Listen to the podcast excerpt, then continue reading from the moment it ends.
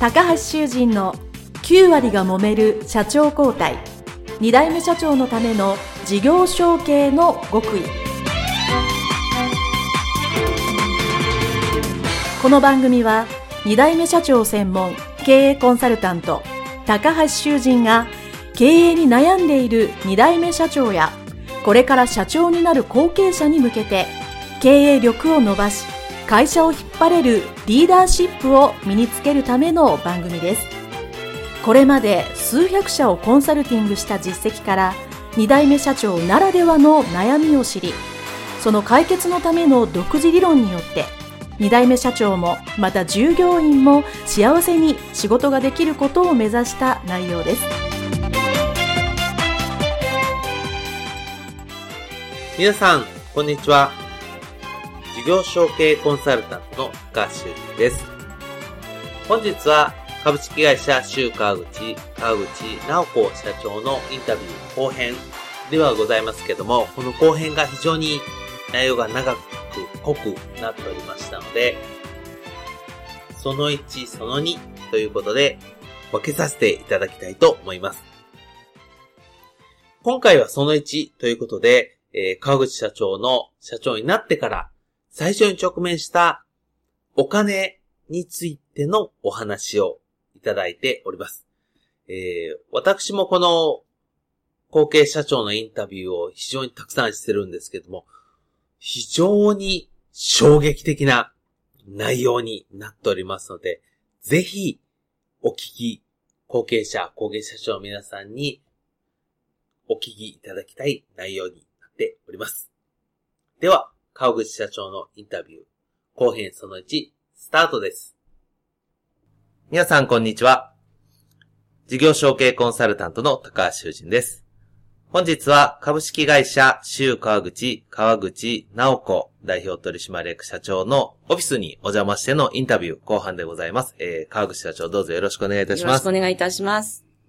えー、前半でですね、えー、川口社長の後継者時代を、えー、お聞きしまして、あの、まあ、後継者時代あるあるではないんですけど、えー、やろうと思ったけど、まあ、いろいろ尖りすぎてて、はい、大変な目にあったと。はい。いうことはですね、あの、来てるリスナーの皆さんも、あの、心当たりがあることが多いと思います。うん、で、えー、後半なので、いよいよ、えー、社長になられてからのお話をお聞きしたいと思いますので、よろしくお願いします。よろしくお願いします。えー、では、その、社長になられた、まあ、きっかけというかタイミングっていうのはどういう時だったんでしょうか、はい、えー、っとですね、まあ、継がなきゃいけないのかなってちょっと、こう、うっつり、こう、はい、思っていた矢先に父が癌になりまして。はい。はい、で、もう末期だと。ええー、あと半年って言われたんですよ。えー、でもまあ、あの、年寄りだから進行遅いんじゃないかぐらい思ってたんですけれども、あの、お医者様の見立ては正しく、うん、9点直下みたいな形なんで、はい、引き継ぎもあまりなく、はい。はい。じゃあその、えー、まあ、何かの、えー、検査が何かわかんないですけど、見つかるまでも普通にずっと元気で、社長業されてて、はい、あの、まあ、なんて言うんですかね。その時おいくつぐらいでいらっしゃったんですか？えお父様は。と、73です。73。はい。まだ、あの、まだまだ現役でみたいなことを、ねええまだそんな娘にやるなんて早いよ、みたいな。まだだろうっていう感じ。もうちょっとだよ。はい。っていう感じで、まあ、とはいえ、まあ、そろそろ考えようかな、ぐらいな前後のタイミングですよね。はい。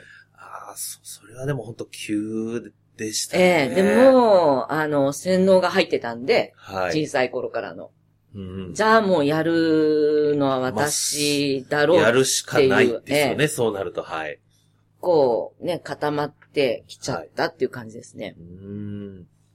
で、えー、まあ、社長になられるわけなんですけど、えー、その、社長になられて、その、まあ、後継者時代と、あの、大きく、その、お仕事として変わったことって、ど、どんなことが変わられたんですか？まあ、ほとんど変わったと思いますけど。これは何と言ったらいいんでしょうかね。はい、あの、ある日突然、はい、あの、晴天の霹靂みたいな、はい、あの、全く世界が変わりました。まあ、そうですね。はいはい。急急にバトンタッチされた方、このインタビューでも、あの、だいたいね3割ぐらいの方、そういう方多いんですけど、本当に急に何にも、全部変わって大変だった。はい。ムー大陸かアトランティス大陸かって感じで、もうガーンって。そうなんですか。えー、まあ、ほとんど全部困ってたと思うんですけど、まあ今、えー振り返ってこれが一番大変だったなと思うこと一つ教えていただいていいですか？はい。えっ、と、一番の衝撃はですね、はいあ。の、まあ、社長になるので、はい。えーもろもろ引き継ぎでうん、経理のことから聞きたいと言はい。って、父が実は、ちょっとこっから多分皆さん、ふんわり匂ってくると思うんですけど、あの、40年間、ずっと任せきりに経理をしていた一人の経理担当者に、はい。明日じゃあミーティングでゆっくり時間を取って聞かせてくれとうん。頼みまして、はい。その、その日になったところ、ミーティングの時間になったらいないんです。いない。いないその、経理担当の方が。担当の。はい。女性だったんで余計厄介なんですけど、はい。で、どこにもいないんですよ。朝いたのに。朝いたのに。はいはい。えと思ったら、あの、ファイルはすべて空っぽ。パソコンも空っぽ。ええ会社には二度と戻ってきませんでした。ー、え？はい。で、えっ、と、もういなくなってしまったな、これはと思って、はいもう全部空っぽなんで、もうこ、もう全部隠蔽したなと思ったんで、はい。えっ、と、税理士さんから銀行関係から全部電話して、あの、こういうことになりましたとはっきり言いまして、あの、私が継ぎますので、今後はガラス張りにしますので、よろしくって言ったら、はい。すぐ支店長が、翌日ぐらいですかね、飛んできて、融資係と、融資部長と、実は川口さんと、あの、今月中に何とかしてもらわないと、実は融資が、融資のご返済滞ってまして、ええあの、最後に父がまあ残したみたいな形のね、この、あの、会社のこの建物があるんですけど、はい。これ、競売になりかねないとなっちゃうと言われて、おーい、もう、それが一番大衝撃で、で、それが6月のと、平成28年、あ、18年の6月の27日、はい。で、今月中って言われたんで、まあ3日か3 4日 日しかないじゃないですか。ええでも、ね、競売になるぐらいなんで、3ヶ月ほどは滞ってたので、おー。まあ、ざっくり1000万ぐらい必要だったんです、その時。はいで、もう全くなかったんで、お金がもう全部ね、はい記。録も何もかもなくて。で、困った挙句ですね、あの、父のお香典に手をつけまして、お香典で全部返済した感じですが、もう父が身をもって守ってくれたって。で、もう、これはもう私がやるしかないっていう、もえーう気持ちが、もう、一瞬にして固まったんです。そうですよね。ちなみにその、お父様も、もう任せきりで。知らなかったんです。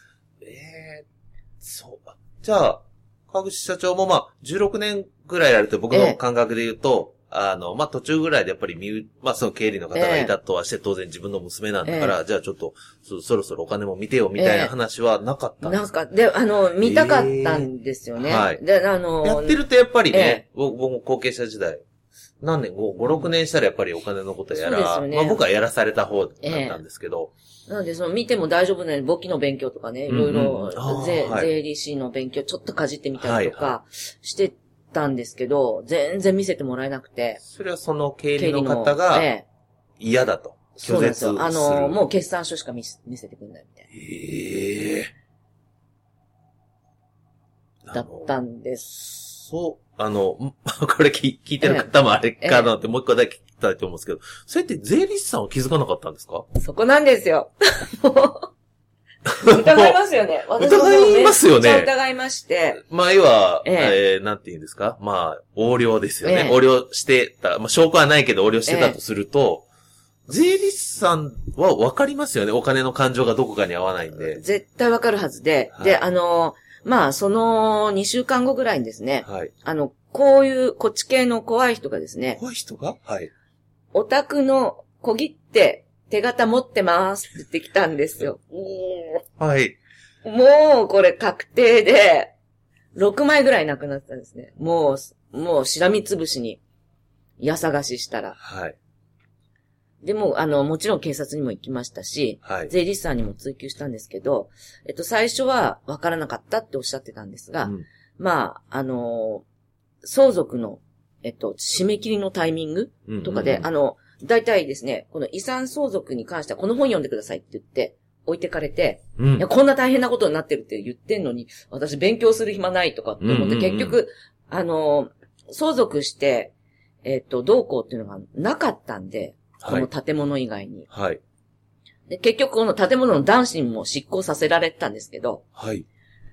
で、なかったんで、まあ、遺産相続関係はすっかり忘れたんです。もういろんなことがあったんで。うんうん、まあ、それは、そんだけ大変な状況ですからね。で、別件で10月過ぎて、あの、税理士さんにお電話したところ、川口さん相続のちゃんと申告してますか？って言われて、え？してませんけど、まだいろいろあってって言ったら、あの、追徴とか来ちゃうかもしれませんっていう、そういう言い草なんですよ。それちょっと困りますね。ちょっと待って。ちょっとっていうか、だいぶ困りますね。はい。はい、でどういうことでしょうと。どういうことでしょう？言う、言う。こう全部、こう説明して言ってて、それあの、勝手にやれって、どういうことでしょうって言ったら翌日に、信頼関係が崩れたので、私辞めさせていただきますって菓子折り持って見えたんで、もう渡りに船で本当に辞めてほしかったんで、わかりました、ありがとうございますって、その年の総勘定元帳一冊手土産に持ってこられたんで、はい。それだけいただいて。手土産じゃないけどもう、もう黒確定。はい。なんと。はい。経理の人と、えー、だからもう完全鶴見かどうかわからないんですけど、まあ何かは知ってたはず。はい。それは大変ですね。はい。あら。じゃあもう、もうそこから全部、一からやり直して、はい。紐解いて、もうあの、どんな損失が出たのかもちょっと全貌が明らかにならないんですけれども、うち1月末決算なんで、そこでなんとか決算してですね。はい。まあその後もポロポロ給料もらってませんとかね。支払いがまだですとかいろいろあったんですけど、うん、まあなんとかもうひいこら言いながら決算して。はい。はい。それはもう会社なんか大変ですね。大変でした、もう。はい。ということで、川口社長のインタビュー後編その1ですね、えー、お聞きいただけましたけども、ねえ、びっくりしましたね。本当に。まさか経理担当者が横領して、さらに税理士さんが見て見ぬふりをしたっていうんですかね。えー、それを伝えてくれなかったというのはですね、本当に後継者にとっては、もうびっくりですよね。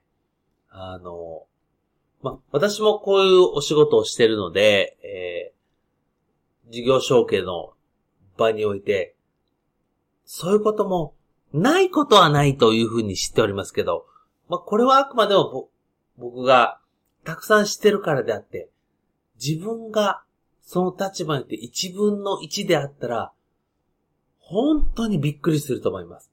というのはですね、まあ恥ずかしい話、まあ我が社もですね、えー、うちの父親の、えー、信頼してた税理士さんがですね、えー、横領はしてなかったんですが、えー、まあ、の、正しい経理をしていなかったということで、あの、税務署に入られまして、大層揉めたという経験がございます。で、えー、今となっては私もおかしいなと思ってた多々あるんですが、えー、私がちょうど会社に入って、えー、経理をするかしないかっていうところで、えー、その手前で中小企業診断士の、えー、勉強をしたんですね。そうするとやっぱり財務のことを詳しくなりますので、えー、僕はこれどうなんですか？なんですか？っていうのが、その質問が正しいか正しくなかったかは別として、質問するわけです。それに対して、ちゃんと答えてくれなかったっていうのは未だにすごく覚えてるわけですね。あの、おそらく、こう、それまでは、うちの父親ってあんまりその財務をね、しっかり勉強をしてないっていうか、えー、見てなかった人なんですけども、えー、その息子が来て、なんだかんだと言ってくると。しかも、ちょうど、勉強してますから、えー、財務的には正しい視点で言うわけですよね。そうすると、えー、こう、なんとなくうやむやにしてたところができなくなったということで、あの、非常にこう、その先生にとってはまあ嫌だったんじゃないかなと思いました。まあ最終的にはですね、これはまあうちの会社の話ですけども、まあ税理士さんを変えて今ぜ、あ方に変えて非常に、あの、今良くなってるんですけども、やっぱりそ、その時に思ったのは、やっぱり、こっちがちゃんと知識を得て、ちゃんと質問しないと、会社の、そのお金に関する税務、財務、資金繰りに関しては、うまくいかないんだなっていうのを本当に思いました。あの、税理士さんは確かにいい方ばっかりが多いんですけど、でも最終的には全部経営者、もしくは後継者になるので、その知識っていうのは絶対必要なんだなと思うと、今回の、えー、川口社長の話で言うと、本当にやっぱり後継者時代にちゃんとお金、もしくは資金繰り、財務について関わっておけば、すごく全然変わった未来になったはずなのにっていうのは、まあ、これはあの、川口社長ともお話して、インタビューの中にもあるんですが、えー、思ったことなんですよね。ですから、あの、これを聞きの後継者、後継社長の方は、はですね、ぜひ、お金に詳しくなる。もう自信がないんだったらその知識をですね、まず勉強したり、学んだり、まあ、我々のようなコンサルからレクチャーいただくにもいいんですけども、そういうところがね、やっぱり重要だな、改めて感じるお話でございました。はい。えー、それではですね、えー、この川口社長のインタビュー後編その1、一旦は終了したいと思います。